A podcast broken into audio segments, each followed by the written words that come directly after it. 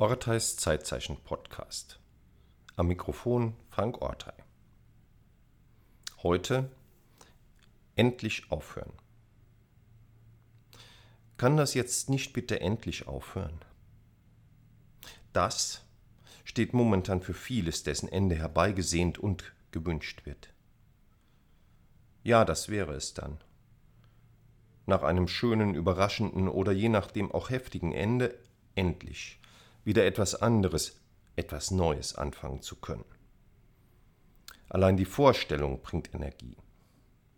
Kraftvoll etwas beginnen zu können, statt das Ende erfolglos herbeizusehen, das macht einen Unterschied. Wobei, alles soll ja denn auch nicht aufhören. Wenn das das, das eigene Leben ist, dann doch eher nicht, nein. Wobei das endlich im Ausspruch, etwas möge doch bitte endlich aufhören, ja auf die Endlichkeit unseres Daseins verweisen kann. Das, was aufhören soll, das möge bitte ein Ende haben. Aber wozu? Etwa um angesichts der Endlichkeit unseres Daseins endlich wieder mal neue Erlebnismöglichkeiten zu haben das, was aufhören soll, wird als begrenzend erlebt. Und damit soll jetzt mal Schluss sein. Damit unsere begrenzte Zeit auf Erden nicht von allerlei Katastrophen limitiert werde, sondern sie uns wieder frei verfügbar sei. Das ist zwar eine Illusion, denn diese erhoffte Freiheit gibt es nur als Freiheit, andere Zwänge und Begrenzungen zu wählen. Aber sei es drum wieder mal vermeintlich frei wählen zu können, das ist die Sehnsucht hinter diesem Wunsch. Angesichts der Gewissheit der eigenen Endlichkeit ist diese Sehnsucht verständlich.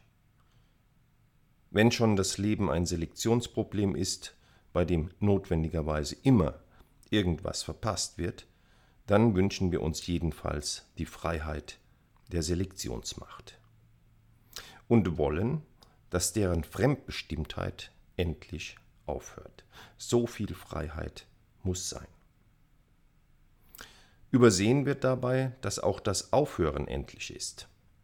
Noch während der Schlussakkord nachklingt, drängen sich bereits neue Begrenzungen auf und in unsere zeitliche Vorstellungswelt hinein, die dann, Sie ahnen es, auch wieder endlich aufhören sollen.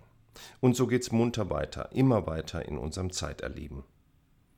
Jedenfalls dann, wenn wir uns auf die Sehnsucht justieren, dass etwas bitte doch endlich aufhören solle.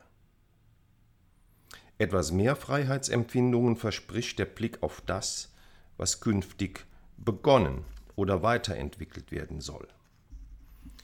Ohne kräfteraubende und illusionsverdächtige Sehnsüchte, ein Blick in die Zukunft also. Oder, noch erfolgversprechender, ein Blick auf den Moment, auf den Augenblick, auf das Hier und Jetzt, der frei ist vom Ballast der Sehnsüchte oder der Träume und Planungen. Moment mal. Wenn es gelingt, in der aktuellen Gegenwart sein und bleiben zu können, dann ist womöglich auch irgendwann mal die Zeit reif, um aufzuhören. Endlich. Um das zu beenden, was behindert, blockiert, was lästig ist, um dann gut etwas anderes, Neues anfangen zu können. Mal abgesehen von den illusorischen Sehnsüchten nach dem Aufhören von Kriegen, pandemischen Situationen, Klimakrisen, Krankheiten oder Schmerzen kann, beziehungsweise besser wohl soll, das Aufhören ja in vielen Situationen auch aktiv gesteuert werden. Klassiker Silvestervorsätze. Hochambitioniert proklamiert, engagiert begonnen und dann bemerkt, dass das Aufhören oft so leicht dann doch nicht ist. Aufhören bedeutet Verzicht, möglicherweise auch Verzicht auf Genuss und in einem anderen Kontext, zum Beispiel auf sichergestellte Energieversorgung.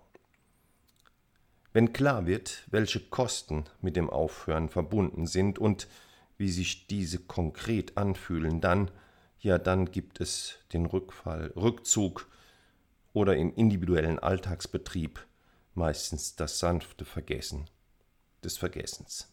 Irgendwann ist Gras drüber gewachsen. War eigentlich eine schöne Idee, mit dem Rauchen aufzuhören, aber naja. Steuern können wir die eigene Haltung zu dem, was da so unbedingt endlich aufhören soll. Wenn es gelingt, diese Haltung stimmig zu gestalten, zu sich selbst, zu anderen, zur Sache, um die es geht, zur jeweiligen Organisation und Kultur unter bestimmten Umweltbedingungen, dann schaut die Welt anders aus. Dann sind unterschiedliche Perspektiven nebst ihrer Widersprüche und Ambivalenzen bedacht und so in Beziehung gesetzt, dass das Gestöhnte endlich aufhören, einem anderen Gefühl weichen kann. Dann ist auch klar, welche Chancen in dem liegen, was erstmal kurz gedacht endlich aufhören soll. Wenn das klar ist, dann kann gut abgeschlossen werden.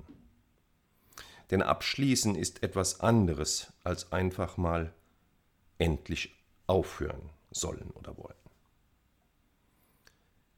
Ist letzteres oft in trivialen Bildern beispielsweise des Abschaltens gedacht, so ist dagegen gutes Abschließen eine bewusste Handlung, bei der mit dem Alten abgeschlossen und es verabschiedet wird und bei der Gefühle und eigene Bedürfnisse ihren Raum und vor allem ihre Zeit bekommen, um dann in die Neuorientierung zu gehen.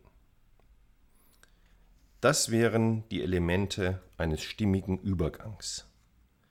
Ablösung vom Alten, Gefühle und Bedürfnisse achten, Neuorientierung.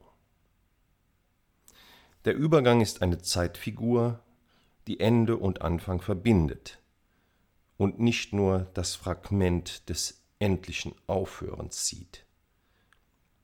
Denn es gilt, was oft nicht nur hier zitiert wird, Anfang und Ende reichen einander die Hände.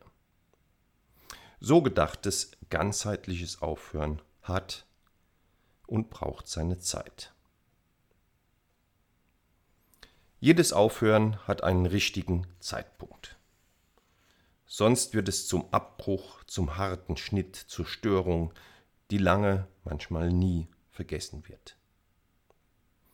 Manchmal wird es auch aufgeschoben, vermieden, verdrängt und bekommt nie seine Zeit. Wann also ist es eine gute Zeit aufzuhören? Hören Sie auf sich und fragen sich dieses und jenes oder anderes. Welche Gefühle tauchen auf, wenn Sie an das Thema denken, mit dem Sie womöglich aufhören wollen? Was macht sie traurig? Was entlastet auch, wenn sie abgeschlossen haben? Wovon müssen sie sich trennen, lösen, wenn sie das Thema abschließen? Was können sie lernen, wenn sie an ihre Beschäftigung mit dem Thema zurückdenken? Was bedeutet dies für die Zukunft und für neue für andere Themen?